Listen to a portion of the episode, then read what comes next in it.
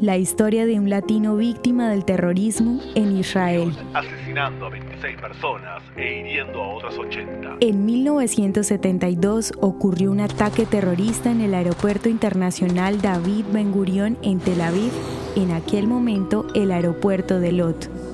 La noche del 30 de mayo, un grupo de tres terroristas fingieron ser unos músicos que viajaban desde Roma pero realmente hacían parte del Ejército Rojo japonés y del Frente Popular para la Liberación de Palestina.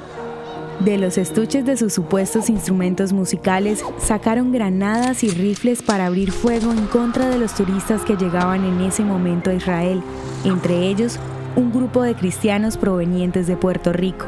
Esta fue llamada la masacre del aeropuerto de Lot, una escena dolorosa que dejó un saldo de 68 heridos y 26 personas asesinadas, 16 puertorriqueños, un dominicano, un canadiense y 8 israelíes.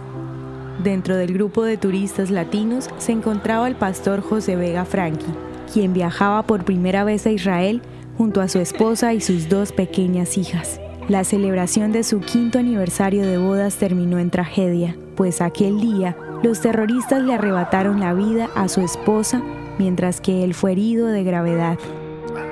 Dos de los tres terroristas fueron abatidos y el tercero de ellos fue capturado. Sin embargo, el dolor marcó la vida de las víctimas y sus familias.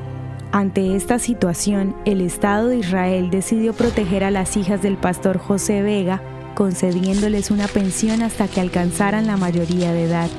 Asimismo, las familias de las demás víctimas fueron indemnizadas de parte de Israel. 47 años después, el pastor José Vega regresó a Israel y dijo en una entrevista a Ana Jerosolimsky que jamás perdió la fe y que ésta le ayudó a seguir adelante, a reconstruir su vida y a no vivir lleno de odio. Pedimos que Dios perdone a los que nos hicieron eso y que nos ayude a seguir adelante.